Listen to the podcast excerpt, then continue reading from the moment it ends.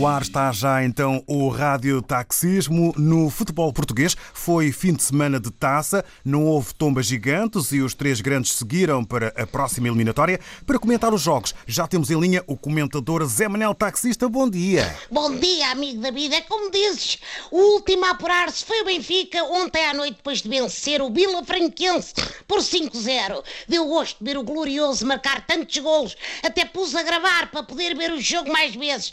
É que da maneira que andamos a jogar, pá, cheira-me que isto não vai acontecer tão cedo. Bom, o Benfica ganhou no relevado, mas fora das quatro linhas, Jorge Jesus foi goleado e à grande. Estou a falar naturalmente daquela declaração infeliz há dias de que o racismo está na moda. É pá, estamos na rádio e vocês não me estão a ver, mas eu fiz aspas no ar porque estou a citar o Mister. É assim, ó Mister, moda é usar bigode e óculos escuros de aviador, Moda é a juventude andar com as calças a meio do traseiro. Moda é pôr pelo de ovelha nos estofos do automóvel. Agora, apontar as pessoas pela cor da pele, isso é falta contra os mais nobres valores morais. É cartão vermelho, é penalti. O único jogo com pretos e brancos é o xadrez e por correio das peças ficavam ridículas, com camisolinhas às cores. Bom, o futebol não tem cor, nem pode ter preconceito. Repense lá essa frasícula, mister. Terminado o ralhete a Jorge Jesus, passemos uhum. ao Porto que bateu o tom dela por 2-1. Com fé David, os beirões tinham feito boa figura no Dragão há uma semana, mas voltaram a perder. O mister Paco do Tondela, antes do jogo, disse que o Banco Portista faz mais barulho que um estádio cheio de gente. Deve ser uma tática azul e branca para rentabilizar o pessoal. Quem não joga tem de fazer de claque, pá. É assim. O mister Tondelense também disse que o Banco do Porto quer dirigir os jogos em vez do árbitro. O Sérgio Conceição realmente anda pegado com os colegas espanhóis ao Catano. Bom, já no jogo com o Manchester City, meteu-se num bate-boca com o Pep Guardiola. O homem é uma espécie de padeira de Alesbarrota do mundo da bola.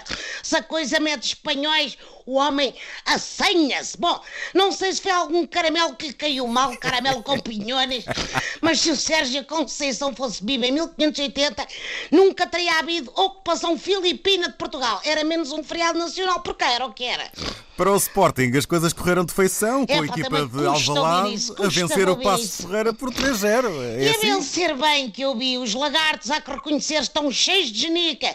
O puto Tiago Tomás fez mais um golo, uma assistência e depois saiu porque os pais disseram-lhe que podia ir jogar à bola com os, com os amigos, mas tinha de voltar para casa antes das 11 horas. Bom, eu acho que a equipa leonina deve ter muitos problemas com o horário dos jogos, porque realmente boa parte do plantel tem de ir para o xixi cama logo logo a seguir aos desenhos animados. É apenas já não haver o bitinho. Bom, fazem bem porque jogam, que se fartam e os adeptos estão felizes. O autocarro da equipa até foi recebido em festa no exterior, o que mostra que os lagartos acreditam que desta vez o Natal chega lá para maio ou junho. Ui. E com muitos títulos no sapatinho.